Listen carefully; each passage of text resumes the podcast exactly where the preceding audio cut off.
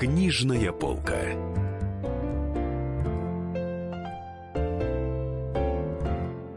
Здравствуйте, друзья, это «Книжная полка». Э, в эфире с вами Дарья Завгородняя, Денис Корсаков, спецкор «Комсомольской правды». В гостях у нас Софья Богдасарова, замечательный журналист, искусствовед, арт-блогер, э, автор чудесного совершенно блога в ЖЖ, который называется «Шакка Кицуне». Многие, может быть, знают его. И сейчас у нее вышла книжка, которая называется «Омерзительное искусство». Вот об этой книжке мы и поговорим. Книга вышла, да, бумажная книга, я хочу сказать, юмор и хоррор в шедеврах живописи. Такой подзак у, этого, у этой книги. А лучший лангрид ЖЖ обладатель премии София. Написан тоже на обложке. А скажите, за что вы получили премию? Что это был за лонгрид? А, это награда, которая выдается э, ежегодно э, лучшим блогерам, там, ютуберам, инстаграмерам. И... А за какой пост? Нет, и мне дали просто как лучшему автору э, на площадке живого журнала. Mm-hmm. То, то есть Лонгрид это просто Лонгрид ЖЖ, то есть живой журнал. Причем справедливо, я должен сказать. Попросту говоря, в этой книге, которую я держу сейчас в руках, э, собраны э, все сюжеты мифологические, античной мифологии, э, которые послужили вдохновением для различных великих художников в разные великие эпохи. И Софья любопытно разбивает, разбирает сюжеты картины одновременно в современном э, Ну, не все там собраны сюжеты, прямо ну, скажем, как... далеко не все, а только не, самые мерзкие ну, и ужасные. Там мерзкого много. Сейчас мы расспросим да. об этом Софию. Софья, скажите, пожалуйста, вот по какому принципу вы выбирали сюжет или ну, просто ну, откуда у вас вообще это, э, в книге э, такие, например, разделы, как э, детоубийцы, как трансвеститы, как Софья, назовите Людоеды, еще. мужи-убийцы и нянечки-убийцы. Да, вот такие вот сюжеты, и все они прекрасно совершенно воплощались в европейском искусстве, причем это касается как там древнеримских фресок, э, которые были найдены в Помпеях, так и британских художников прерафаэлитов, так и, естественно, художников эпохи Возрождения, так и современных художников, ну, кого угодно. Это очень популярная тема. Вы знаете, мы все, как культурные дети, конечно, читали Куна, мифы Древней Греции. А, то есть мы какой-то минимальный базис по, по античной мифологии имеем. А по мере взросления, чем больше, чем больше мы растем, да, в зависимости от нашей специализации, мы узнаем, либо узнаем, либо не узнаем античные мифы дальше. Ну и поскольку я искусствовед, поскольку я э, выпускник ИСТФАКа, античную мифологию я изучала глубже и глубже. И по мере того, как ты становишься взрослее, ты понимаешь, какую приличную цензурированную версию античных мифов Кун нам давал. То есть вот есть Гаргантюа и Пантагруэль, приличная версия, а есть приличная версия античных мифов. И когда ты читаешь первоисточники античной мифологии, ты понимаешь, что там творится ужас-ужас. Выкалывание глазок, кастрация, отравление. А художники, которые творили в течение двух тысяч лет, они читали полные версии, и они вдохновлялись этими полными версиями. Ну, простите, они читали еще и Овидия, и, да, соответственно, да. То есть и они... Гесиода, и Схила. Да, и они все, читали, все, первый, почитали первоисточник, который пересказал, собственно, Который со смаком пересказывали э, самые кровожадные детали, и вдохновлялись э, этими страшными сюжетами, их изображали. А сегодня, когда мы попадаем в музей и смотрим на эти картины, мы не понимаем, что там происходит, почему тут отрубленная детская голова, почему там, что тут происходит. И вот это как раз посвящена моему книге, моя книга рассказу о том, что э, осталось, осталось за как это сказать, за, за пределами, за пределами да. картины. Да. За пределами Почему? стандартного канона образования. Почему этот лебедь пристает к женщине как мужчина, да, например? например, зоофиль, зоофиль, зоофильская история, а зоофилии там очень много в этих мифах, то поскольку история... все время то в муравья, то еще в кого-то превращается. Даже история Пигмалиона, которую мы знаем, что Пигмалион, мраморная статуя, она сошла с пьедестала, на самом деле эта история не такая. Да, вот расскажите ее подробно. А, мы привыкли считать, что история Пигмалиона – это прекрасный юноша, взмолился о Афродите, и мраморная статуя сошла к пьедесталам Галатея. Все это не так. Э, Галатея ее не звали. Имя Галатея придумала в XVIII веке, кажется, то ли Руссо, ну, в общем, кто-то вот из этих великих Ну, Руссо у вас да. написано. Я не помню, что мне написано. Вот. Имя Галатея придумано в XVIII веке. Статуя была не мраморная, статуя была из слоновой кости, с золотом и камнями, поэтому она вообще казалась человекоподобной раскрашенной. У нее были ресницы, такая техника античной скульптуры. Значит, статуя была не мраморная, и она с пьедестала не сходила. Э, у Овидия подробно написано, что скульптор Пигмалион клал эту статую на кровать и трогал ее везде, во всех местах. То есть она жила в тот момент, когда он занимался с ней сексом. И это прямым текстом описано у античных авторов и на русском языке великими нашими переводчиками переведено. То есть вот откуда поцелуй спящей красавицы произошел. А в сказках Грин, между прочим, красавица, когда просыпается, она понимает, что она очень сильно беременна. Вот да, да, да, да. Это... То есть сказки Грим тоже мы имеем в цензурной версии и в... И в оригинальной. И в оригинальной, да. И оригинальную версию детям нельзя читать, как и мою книгу тоже нельзя читать детям. Она, она маркирована 18 Она маркирована плюс 18, она продается в пластиковой обертке, и некоторые магазины, как мне жаловались читатели, невозможно ее найти, потому что они убирают ее очень далеко чтобы не отсвечивало. Слушайте, а у вас, вы как каким-то юристам показывали, издательство показывали? Да, у вас, у вас там есть поразительный момент. Там одна из э, картинок средневековых, где изображена сцена кастрации Кого? А, господи, Урана Кронусом да. или наоборот. В общем, да, неважно. Там самое интересное, собственно, замазано. Хотя вот, несмотря на обложку, на рейтинг... Пикселями, пикселями, там чрезвычайно натурально изображена процедура кастрации. Это средневековая миниатюра 15 века. Они очень любили это делать. Почему? А, Э, изображать все в деталях? Нет, именно кастрация. И вот такие вот натур, натуралистические Они эпизоды. очень все любили делать в деталях. Они были очень подробные э, люди. Почему они любили ужасы? Все любят ужасы. Мы сейчас тоже очень любим ужасы. Просто мы это сублимируем в кино. А в то время не было этого кино, и это делали в книгах и в живописи. То есть э, потребность человека в том, чтобы ужасаться и охоть, она остается константной. Просто сейчас мы выражаем ее через кинематограф и ужасаемся как это в книгах, в картинах это есть. Это всегда было. Это всегда было. Ну, собственно, да, и Древняя Греция тому э, как раз подтверждение. А вас саму что-то ужаснуло в этой... Э, вот, Знаете, вот... я писала ее в таком странном состоянии духа, и потом, когда ко мне... Мы начали с издательством уже делать это, это в качестве книги бумажной, я ее перечитала, я, конечно, пришла в ужас, в ужас, что я такого написала. Но потом перечитала второй раз, оказалось так, ничего так, Хорошо. Ну, а что-нибудь, какие-нибудь интересные еще детали? Вот про, а, про пигмалионы это очень занятно. А вот что-нибудь еще, какое-нибудь открытие там в античной мифологии, которое вы для себя сделали по сравнению с, с тем, что с теми впечатлениями, которые у вас были от Куна, например?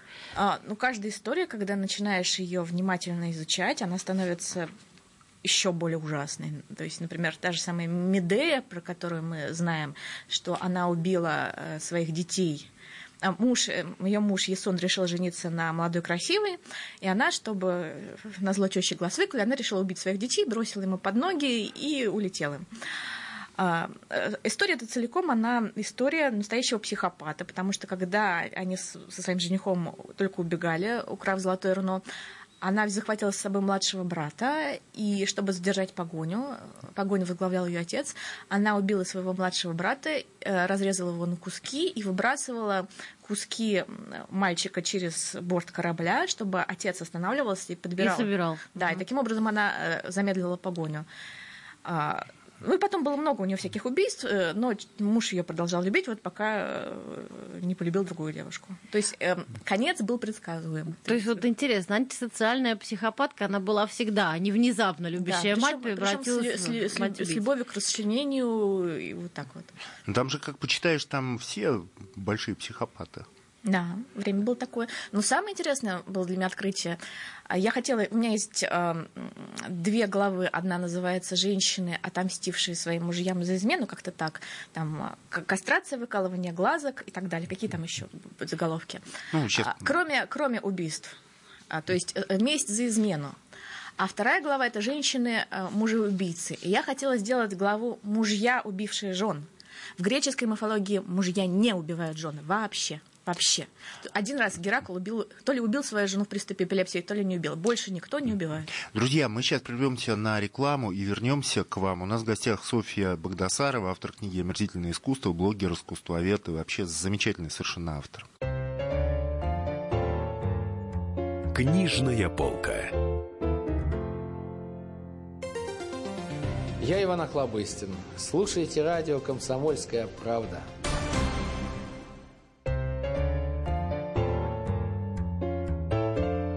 Книжная полка.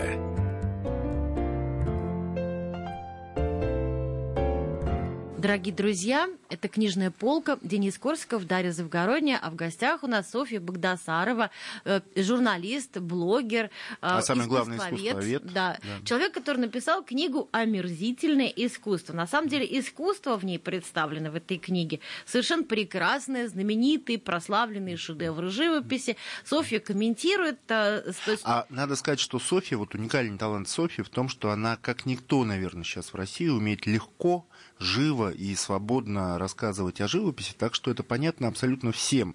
И мы, в конце концов, перейдем к этой теме, к живописи, будем задавать э, всякие глупые вопросы, которые приходят э, в голову простым людям, чтобы она на них тоже ответила. Но пока мы говорим, у нее блог, кстати, называется «Шакка Кицуне», что по это невозможно запомнить с первого раза, но по-японски это значит «красные леса». Вот. А почему, кстати, красные леса? А, ой, ему лет 14 этому блогу, я уже даже не помню. Он в 2014 году, да, да я проверил. В 2004. Четвертом, да, четвертом. Вот. Ну, а, короче говоря, обсуждаем омерзительное искусство. Мы, обс... пороки. мы обсуждаем человеческие пороки и замечательные картины. И книга Софьи делится, ну, условно говоря, на две части, которые перемешаны. Частично э, Софья пишет легко, но при этом, ну, как бы абсолютно серьезным. Э, э, серьезно там есть серьезная да, серьезная часть, часть есть, есть юмористическая часть, где она пересказывает древнегреческие мифы, которые так или иначе легли в основу картин. Почему вы так решили построить? Почему вы решили, ну, грубо говоря, в стиле даже не Club, даже не журнала Максима, а вот как, ну, как-то вот так пересказать мифы, снабдив все это там серьезными предисловиями историческими и серьезными абсолютно комментариями картин. Есть такая великая русская книга, называется «Всеобщая история», написанная, обработанная сатириконом, который написал Аверченко, Тэфи и другие наши юмористы начала XX века. И э, она была одной из моих любимых книг в детстве.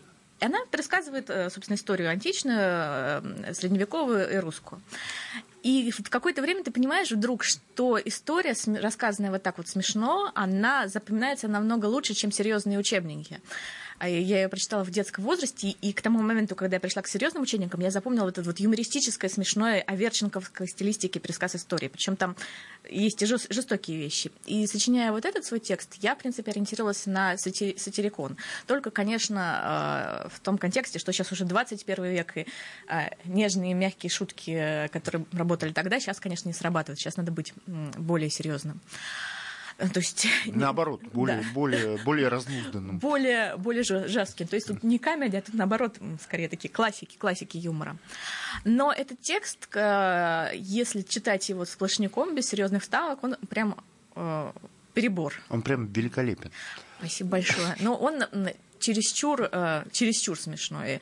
Тем более, что это жесткий черный юмор. Там, Прометей у вас там э, на заслуженном отдыхе на курортах Краснодарского края. Ну и... да, и когда вы говорите черлидерши Дианы, надо понимать, пояснить предварительно, что это свита Дианы. Да, это нимфы. Дианы нимфы, я ничего не помню. Вот, то есть такой большой кусок текста подряд, он очень тяжело на самом деле воспринимается, устаешь от него. А когда ты его разбавляешь наоборот, наоборот холодным классическим текстом искусствоведческим, получается такой эффект душа Шарко, то есть э, умный текст, ты понимаешь, картина Рубенса, картина Рубенса, сидит мужчина, женщина ему подносит блюдо, на блюдо вдруг ты понимаешь, что это человеческая голова, э, женщины обнаженные в каких-то драпировках, леопардах, и если рассказывать об этом уже прям тоже смешно, это будет перебор. Надо рассказать об этом умно.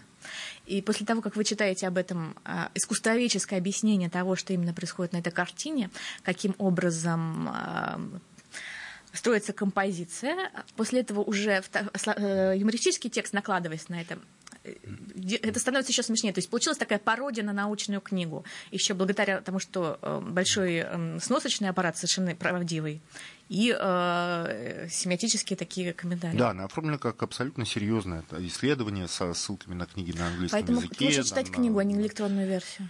Книга... Да, книга, кстати говоря, во-первых, Софья перед эфиром просила уточнить, что вышла она в цвете. Она действительно очень хорошо оформлена очень, и очень хорошо напечатана. То есть, что в России доселе было редкостью. А во-вторых, она перед эфиром же сказала, что кни... книги допечатывают тираж Ну, расскажите об этом еще. А, книга, слава богу, пользуется каким-то колоссальной популярностью. Магазины за нее дерутся, вот мне издательство рассказывает. У меня до сих пор нет авторских экземпляров, хотя уже месяц почти прошел. Издательство говорит, все выметает, мы не, не успеваем себе ухватить домой ничего. И идет уже третья допечатка, сейчас пошла третья допечатка, и сейчас они заказывают четвертую, и как-то мне страшно это представлять, но уже больше 10 тысяч тираж перевалил, а для нон-фикшн, причем про искусство, это какие-то страшные цифры. Никто не ожидал. Я, естественно, не ожидала, издательство тоже не ожидало. Они в таком шоке от этого, они попросили меня выступать. Вот летом будет книжная ярмарка на Красной площади, они меня включили в число, по-моему, своих 10 спикеров, писателей, которые будут выступать. То есть для нас это всех такой вот сюрприз. Они просто решили решили напечатать популярного блогера. Я просто решила, ладно. А тут, получается, я что-то даже на этом заработаю, что вообще очень странно. Ну, я думаю, что публика просто воспринимает Софию, как и думает, что там картинки какие-то будут показаны, такие веселые ну, картинки. Ну, они, кстати, показаны. Вот а. вернемся к этой истории про женщину, которая на блюде подносит голову. Расскажите эту историю тоже. А то ее... На самом деле, многие люди вообще икуна-то не читали, и с мифами не знакомы даже в таком виде. Мультфильмы были хорошие советские. А, история про женщину, которая подносит а, голову на блюде. Это история про а, из главы про каннибалов, про людоедов, причем конкретно про отцов людоедов. В античной древнегреческой мифологии очень много одинаковых таких вот проблем, когда человек съедает тело своего ребенка, своего сына. И это такая месть. А, и на этой картине изображен момент, как... Ну, в смысле, это не, он не по доброй воле, это ему Нет, мстят таким ему образом. так мстят, да, то есть ему как бы под видом... Э, он не знает, что он съедает это. Да, э, это либо проверка э, богов, богов проверяют, знают ли они, что едят, либо, либо месть. И это история о том, как человек, царь, изнасиловал сестру своей жены, год ее держал в темнице, отрезал ей язык. А потом эта сестра вырвалась, нашла свою, нашла его жену, то есть свою сестру. Они сговорились, и чтобы отомстить насильнику, э, убили ребенка его от, от этой жены, приготовили блюдо, накормили его этой едой. И на эту тему Рубинс рисовала, при Рафаэлите рисовали. То есть вот это вот ужасы, э, средневековые миниатюры рисовали. Все из века в век тысячелетиями обращаются к этим сюжет, страшным сюжетам. И почему это загадка психологии? И почему они это делают красиво, что самое интересное? Да, и был еще Фиест. Да, Фиест, Фиест это тоже из, из этой это истории. тоже очень похожая история. Ну, расскажите уже ее, Коля. А, ну, там была другая история. Это как боги пришли э, на пир к земному царю, и он, чтобы проверить их э, всемогущество, убил своего сына, приготовил вкусно и подал им на блюде. И все боги, естественно, поняли, что они едят в ужасе. Э, в ужасе отказались есть это, кроме Диметры, которая переживала, что ее дочь похитили. И боги оживили этого мальчика, а сына, его отца, убийцу, свергли в тартар. И внук этого человека, он сделал то же самое. Он убил своего сына и тоже попытался э, убил чужого. В общем, я в них всех путаюсь. Этот фиванский цикл, Атриды, без родословного древа трудно разобраться. Я припоминаю... Ну, не, просто Фиест меня в детстве, в детстве в 7 лет потряс до, там, до ужаса. Когда... Да, Трея Фест, это которая э, дядя Менелая Агамемнона, да.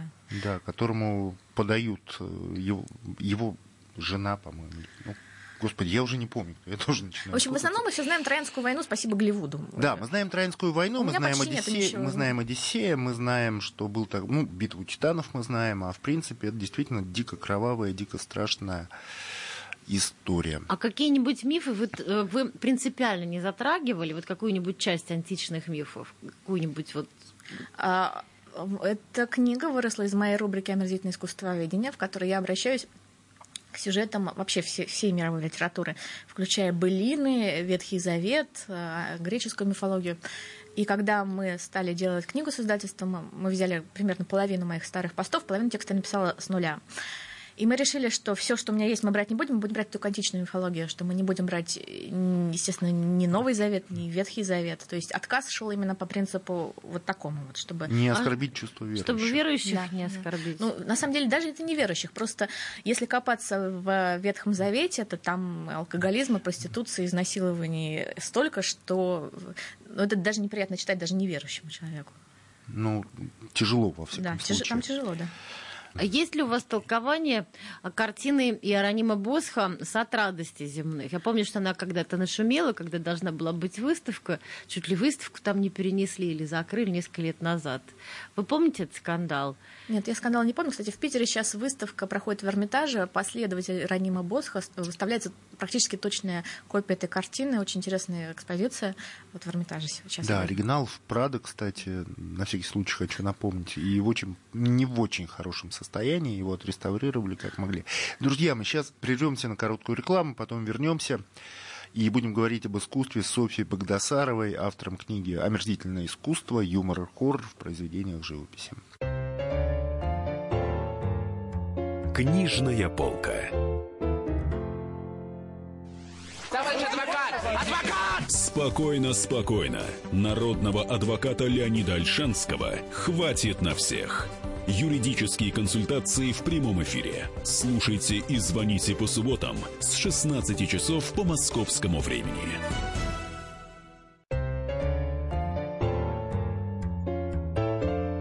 Книжная полка. Дорогие друзья, э, Денис Корсаков, Дарья Завгородняя. А в гостях у нас Софья Багдасарова, искусствовед, журналист, блогер, арт-блогер, блогер по искусству. И вот я держу в руках ее, так сказать, обло... а, облом. альбом по искусству фактически. Великолепно иллюстрированную книжку, э, где э, собраны шедевры живописи, посвященные различным античным сюжетам. И снабжены они остроумными, интересными и компетентными комментариями нашей гости Софьи Багдасаровой. Вот, да, э, мы тут уже немножко уже полистали содержание, и вот тут, значит, такие замечательные главы. Мужчины-трансвеститы, Геракл, Левкип, друзья, Тезея, Пенфей, Ахил. А вот с Гераклом что произошло? Почему он сделался трансвеститом вдруг в какой-то момент? Это самая невинная часть книжки. Да, мы нарочно поставили первую главу самую приличную, всего лишь только про трансвеститов, ни одного практически убийства нету. А история про трансвестизм Геракла – это достаточно популярный сюжет. Его за нервный срыв, э, за убийство в связи с этим срывом, сослали на арт-терапию на территорию современной Турции, в рабство к царице Амфале, которая э, отобрала у него обмундирование его, львиную шкуру палицу, а сама его нарядила в женские одежды, а сама ходила в его одежде. То есть произошел такой cross-dressing, обмен ролями. И при этом они э, любили друг друга, у них там то ли трое детей родилось, то ли один сын. И он вышел из этого отпуска обновленный, здоровый психически на некоторое время. Вот, это э, знаменитая история про Геракла, она известна популярна, про нее много картин написано. Я раскопала еще одну историю, что Геракл еще и до этого тоже любил одеваться в женское платье. Но его что-то там вязать заставляли. Да, Амфала его заставляла Он, он там что-то такое, что такое ну, прял. и, соответственно, и Ахилл тоже у него был э, Да, и Ахилл, и Ахилла мама спрятала от, э, от повестки в военкомат. Вот. Он же был воин великий. Но его ему, хотели ему на все, войну как не бы... хотелось идти. Ему очень хотелось. Но ему маме... очень а, хотелось, не, маме не хотелось. хотелось. Потом Ага. пришел Одиссей. э, Всех разоблачил, Да, и да. всех разоблачил. Ну, а, смотрите, Софья, давайте поговорим а, уже не только об омерзительном, просто об искусстве. А, у вас, ну, вот есть классический совершенно вопрос простого человека, который просто пришел в музей. Про Малевича? Про Малевича. Черный квадрат Малевича – это символ того, что произошло. Вот распятие – это символ Бога. Черный квадрат Малевича – это символ того, что кончился реализм, начался нереализм. Все, расслабьтесь, получайте удовольствие. Ничего с этим поделать нельзя, это великая вещь. Все. То есть так и надо объяснить. Да. Ну, Нет. просто я уже даже не знаю, как гов- вы говорите. А еще один он проходит мимо черного квадрата, да, проходит даже мимо красного квадрата, натыкается на живопись начала там, 20 века, условно говоря, ну, на Ларионова, там, не знаю. И говорит, боже, да у меня там дети 4 и 5 лет, они лучше нарисуют петуха. Собственно, книжка выросла из моего блога, который очень популярен. И у меня есть специальная рубрика «Вопросы про искусство». И э, вот вопрос, который вы задали, это один из популярнейших вопросов в этом блоге. Да мой ребенок лучше нарисует. Нет, не нарисует. А, И там вы можете посмотреть этот ответ, это большой расширенный ответ. Смысл, в общем, в том, что ребенок не может нарисовать лучше, потому что ребенок рисует, вкладывая свое настоящее, истинное, ну, на- на- то есть На голубом глазу Да, рисует, вот, да, вот просто. э, прос- простую натуру. А когда это рис- рисует авангардист, абстракционист, он вкладывает туда столько идей, что это вот просто вот... Другое дело, что зритель, он, э, если он не понимает ничего из этих идей, он не может различить, где идейные вещи, а где детский рисунок. То есть это вопрос в, том- в, э, в зрителе. То есть у зрителя должен быть какой-то культурный багаж, чтобы понять разницу. То есть, как Филипп Киркоров говорил на интервью, надо приходить подготовленным в свое время, да, помните, был такой скандал. Но музей, на самом деле, тем более надо подходить подготовленным. А Да, надо вы- брать с собой шоколадки, чтобы можно было долго ходить. А, нет, ну перед этим надо еще что-то Да. прочесть, и прочесть довольно много. У вас нет желания, но поскольку вот сейчас очевидно совершенно, что книга, она вышла несколько недель назад, она уже становится очевидным бестселлером, и э, книга-то не фильм, она живет не один день, не одну неделю, она будет еще долго расходиться. У вас нет желания э, свой блог, вот этот э, шаг Кицуне, э, как-то развернуть какое-то полноценное культуртрегерство, да, потому что сейчас это живой журнал, ну, не, не всякий полезет там искать записи за 2006 год, их не так просто отмотать. Ну, просто выпускать, выпускать. Вы замечательно рассказываете про то, чем плохой художник отличается от хорошего, да, что такое Нам надо про композиция. это поговорить сейчас вообще. Да, и э, ну как-то вот уйти вот в, это, в эту А историю. так получается, что я туда и Обучать ушла. людей, просто, ну, просвещать их. То есть сейчас у нас у меня посещаемость где-то 20-40 тысяч человек в день просмотров, вот так вот. Это благодаря книге или просто так? нет, нет, это книга стала уже по результатам того. То есть э, издательство «Эксмо» ко мне пришло за счет того, что я уже была популярна как э, культуртегер. И они сначала мне предложили как раз писать книгу именно просветительскую, то есть объясняющую какие-то а- азы. А я предложила, давайте лучше похулиганим сначала. Рассказывать, объяснять, э, это интересно, я бы хотела этим за- заняться. И займетесь? Или Силы нужны, время. у вас же на самом деле про ЖЖ можно издавать, по-моему. Нет, надо очень много редактировать. Я когда э, собирала старые посты для этой книги, я столько всяких неприличных шуток вы- вы- вырезала. Кошмар. Роскомнадзор. Роскомнадзор, да. не Много дремлет. ду- в дуроско-надзоровскую эпоху э, написано. У вас прекрасный пост был совсем недавно, на котором хотелось бы остановиться подробнее, а, вот прям совсем подробнее, да, вот уже вот не, не так вот. А, что делать, если мне не нравится Шагал? Что делать, если я не люблю Шагала? Вот не люблю и все.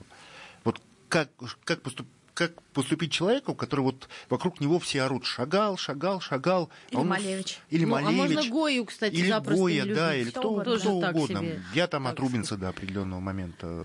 А за что его любить? Вот. У него тема прикольная, остальное так. И что делать? Он боится сказать это. А, Да, оказалось, эта тема волнует очень многих. А, И я в какой-то момент где-то написала, что я не люблю Шагала. И мне комментатор написал, боже, а можно не любить Шагала? Господи, счастье-то какое! Если вы говорите, значит, можно, а мне-то застыдили. Вы разрешили ему не да, любить Шагала. и э, я написала большой текст, объясняющий, что э, любить и уважать это совершенно разные вещи. А мы, э, мы нация литературоцентричная, вот мы про книги это понимаем, что э, книги можно уважать, но не любить, как «Войну и мир». А про картины нет. Про картины вот у нас так сложилось, что в России мы это не разработана этот, эта система, мы не понимаем, как можно уважать художника, но не любить. И смысл в том, что не любить можно кого угодно. Сердцу не прикажешь любого художника. Ты просто должен знать, да, спасибо, спасибо, спасибо, уважаю. Но если можно, надо просто сказать, но не мое, не люблю, не мое. Главное не оскорблять, не призывать сжечь. Ну, у Но нас сам- еще- самое главное, прости даже, что при этом э, желательно еще как-то попытаться понять этого Но художника. это уже следующая ступень. Ну, вот- следующее, но вот- очень вот- важное. Вот, вот вы понимаете, в чем прикол? Как бы тут существует, например, все-таки Шагал, да, который все-таки понятные какие-то вещи рисует, а есть ведь ге- гении, так сказать, создавшие шедевры, которые очень трудно понять совсем. Потому что, например, там Джексон Поллок, который там швыряет капли краски на полотно, и это стоит там большие деньги. Мне кажется, что это некий такой рыночный пузырь, созданный американцами Мне кажется, вокруг своего это абсолютно искусства. обалденно. Вот мне не кажется, рассудите. Вот Джексон Поллок как раз... Это художник или. А, Как я понимаю, по общению с читателем, у меня очень большой фидбэк идет, и мне это очень интересно. Люди искренне не понимают и возмущаются, когда им говорят, что вот это вот шедевр. То есть они начинают оскорблять того же самого Полока или Малевича. Это не Или шедевр. Марка Ротко. Да, это не шедевр, это голый король, это впаривание, это заговор искусствоведов. То есть Ну, Полок и покончил с собой, в конце концов. Э, такое вот идет сопротивление организма тому, что, э, тому, что это назначили шедевром, я не признаю это шедевром. Смысл в том, что это признали шедевром, не, ты признал шедевр, твое право считать это не шедевром, но не обзывай это матом. Вот это вот моя, моя позиция. Просто знай, что это существует, и это имеет право на существование. насчет Полока-то рассудите нас. Я не люблю Полока, но это шедевр.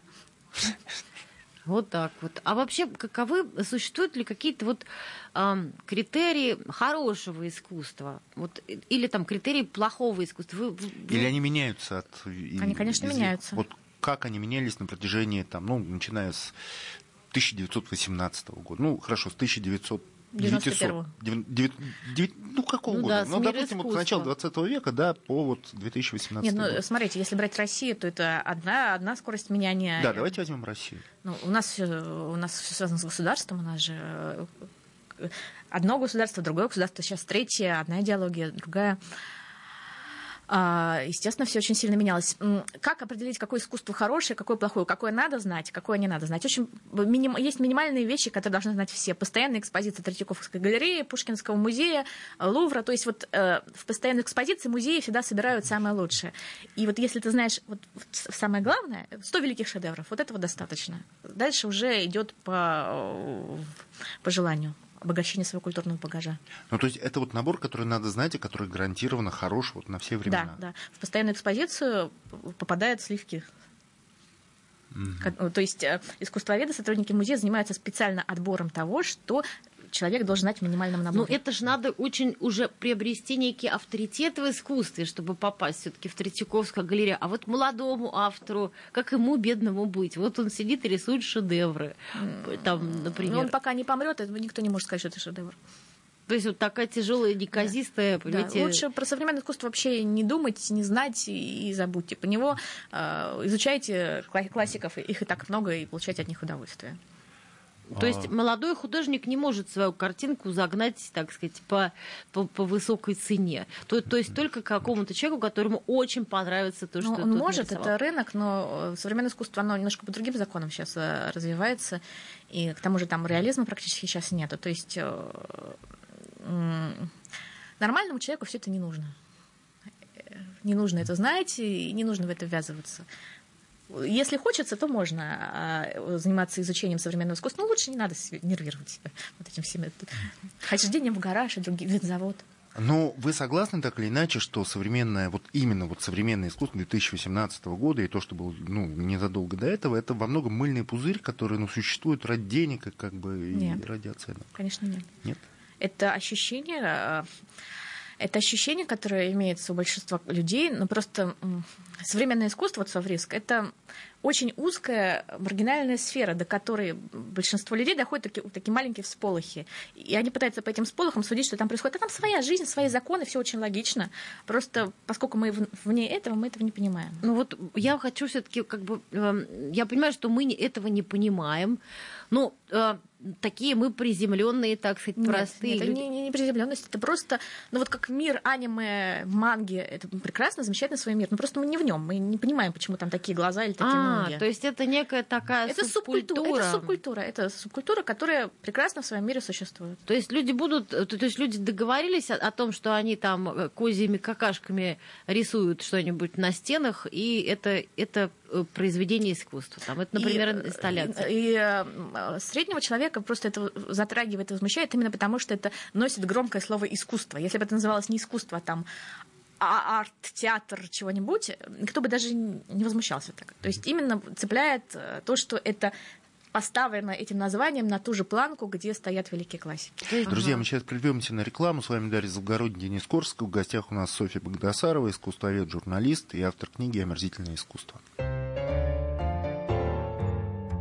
Книжная полка. Добрый день, я Игорь Крутой. Слушайте радио «Комсомольская правда». Здоровья вам и любви.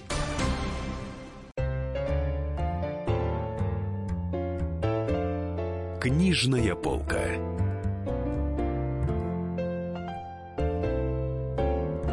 Друзья, здрасте, это «Книжная полка», Дарья Завгородний, Денис Корсаков и Софья Богдасарова, искусствовед, журналист, автор книги «Омерзительное искусство». Мы сейчас говорили про современное искусство и про то, насколько оно там искусство или нет. Даже пришли даже к какому-то пришли пониманию. Да, даже к какому-то да. пониманию. Но это не то, что понимание, это просто лайфхак. Лайфхак. Как да. не беситься? Давайте поговорим о пиаре в, как бы, в судьбе картин. Вот какую роль действительно играет пиар в судьбе картин. Никакого Ван Гога, как мы понимаем, да, его бы не было э, в качестве великого художника, если бы, во-первых, после его смерти, он при жизни продал только одну картину, насколько я помню. После жизни его брат Тео начал раскручивать его творчество, потом в начале 20 века нашлись критики, которые начали его превозносить. Постепенно это росло, росло, росло и росло, и уже к 1920 годам он уже был как бы знаменит достаточно. Знаете, есть еще более наглядный пример. А, В 19 и в начале 20 веке Мона Лиза в Лувре, она не считалась хитом экспозиции. Хитом экспозиции считалась, по-моему, Мадонна Мурилья, испанского художника. А э, Джаконда так просто вот. Ну, как интересно. А потом э, в в десятых годах произошла кража, очень громко резонансная. Кто-то украл Джаконду из, из Лувра. И она два года была в бегах. И подозреваемые были все, там, начиная от Пикассо. э, И это был громкий, огромный скандал, в течение которого Джаконда, разыскиваемый экспонат, не сходила с передовиц всех газет. И когда через пару лет ее нашли в Италии, к этому моменту она уже была настолько пропиарена, и как раз после этого она стала главной картиной в мире. Потому что так сошли звезды, что она стала вот э, хи- хитом. Ну и тут ее под стеклышко, Да. и все к ней ломятся. Да, да, да. То есть э, э, иногда случаются случайности, которые приводят к этому. Другие картины э, Леонардо, нельзя сказать, что они хуже, не лучше. Просто вот еще французы умеют вот так все это подавать.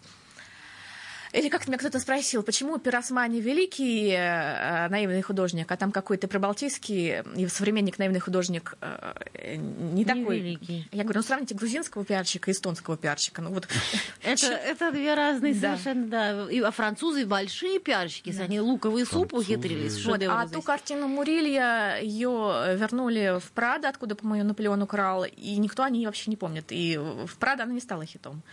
Надо, слушайте, посмотреть. Друзья, смотрите Мадонна Мурилью. Я не помню, как она выглядит, Да, попытайтесь ее Надо обязательно выискать там. По-моему, срочно все по-моему, гуглим. Мурилья. Я не помню точно. То есть я даже не помню, что это была за картина. То есть, ну, в принципе, никто ее, кроме совсем уж Ну, узких мне кажется, не ну, помнит. мне кажется, еще в значении как бы знаменитых шедевров имеет слово, в- ну, в- так сказать, в процессе э, продвижения шедевров имеет значение слово загадочный. Вот у, у Джаконды улыбка загадочная. У всех картин Леонардо улыбка загадочная. У Иоанна Крестителя, извини. да. Да, знаю. у меня даже есть Венера одна... Милосская. Венера Милосская. Таких Венер, их вагон. Но Да, кстати, а почему? Венера Милосская, а, в Лувре, а, про, про Лувр мы знаем, что там работают, все, все века работали люди, которые- авторитетные. А во-вторых, у нее нет рук. И сразу она стала загадочной. А остальные с руками? Большинство с руками. Потому что у них руки как-то... Ну, есть всякие, есть торсы, есть э, целые, есть безголовые. Вот то, что Венера Милоская, это называется Венера стыдливая, и она одной рукой, в- ну, в целом варианте, есть и целые аналоги. Одной рукой прикрывает грудь, другой э, лона, то есть с руками она не такая классная. А без рук она становится элегантной. То есть это тоже случайность, потому что когда ее откопали на острове Ми- Милос, она была целая, но местные турки поссорились с археологами, по-моему, французами, которые ее раскапывали. Случилась драка, ей отбили руки. Вот. И так она стала э, шедевром брендом. Так она стала, да. Смотрите, вот э, давайте перейдем опять к человеку, который э, пришел в музей, человек без искусствоведческого образования, ему это интересно, как ему рассматривать картину. Он подошел к картине. Как И говорит, есть фу, какой кошмар. есть какие... Нет, не обязательно кошмаровая, вполне реалистическая картина. На что он должен обратить внимание? Вот э, как- какую-то инструкцию, вот как смотреть картину, потому что есть, может быть, какие-то специфические особенности. Композиция. Я не знаю, это как спросить в ресторане, как есть блюдо. Каждое блюдо есть, надо есть. То есть смотреть так, как хочется. Да. Мы хотели поговорить о э, том, как отличить плохого художника от хорошего. Знаменитый был ваш пост. Давайте не будем упоминать сразу имя, Имя человека, художника, да. который э, стал главным героем этого поста, но тем не менее это был пост, который разо- разошелся по Фейсбуку просто как лавина. Я расписала подробно, почему именно так.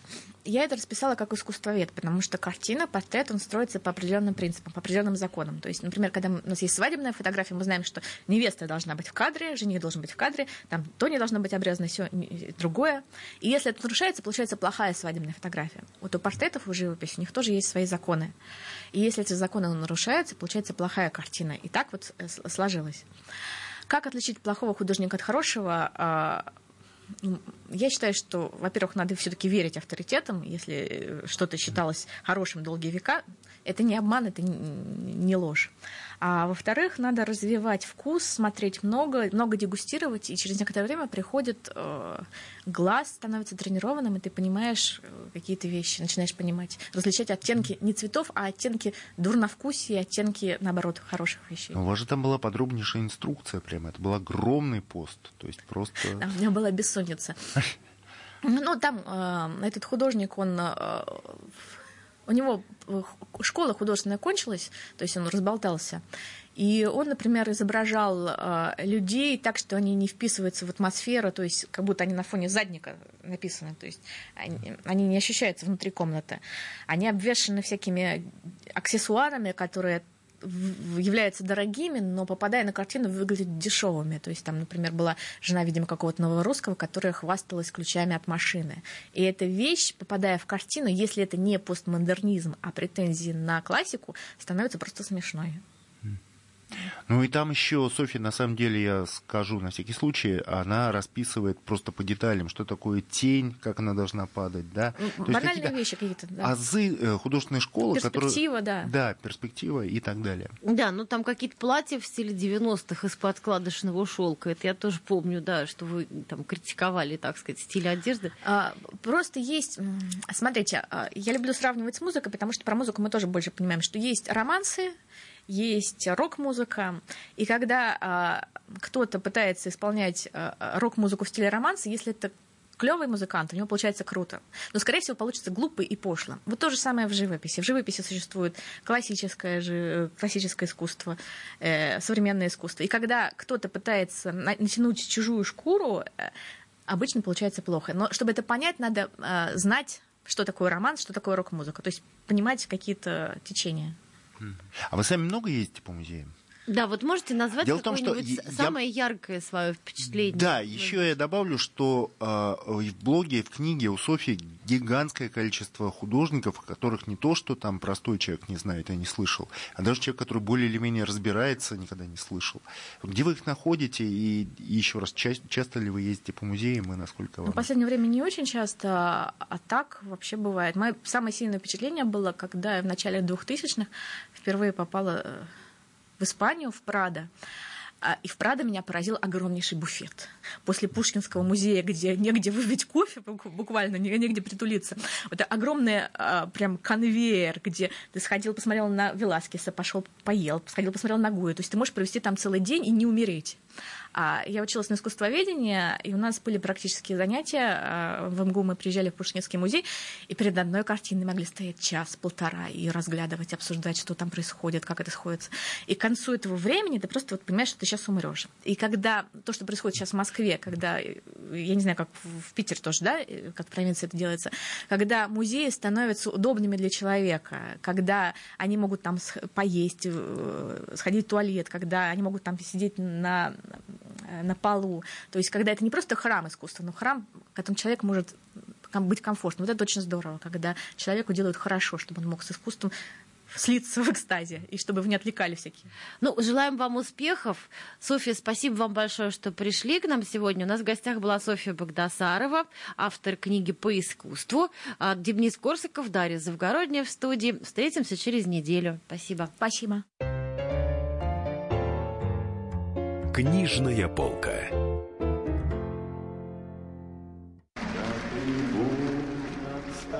Прекращаю свою деятельность на посту президента СССР. А на небе. Илья Ковальчук! Я не верю своим глазам! Это с нами уже явно было. Это дежавю. Воспоминания о прошлом, о том, что было в детстве и молодости, то, что мы бережно храним в памяти – Программу «Дежавю» слушайте по будням с 11 вечера по московскому времени.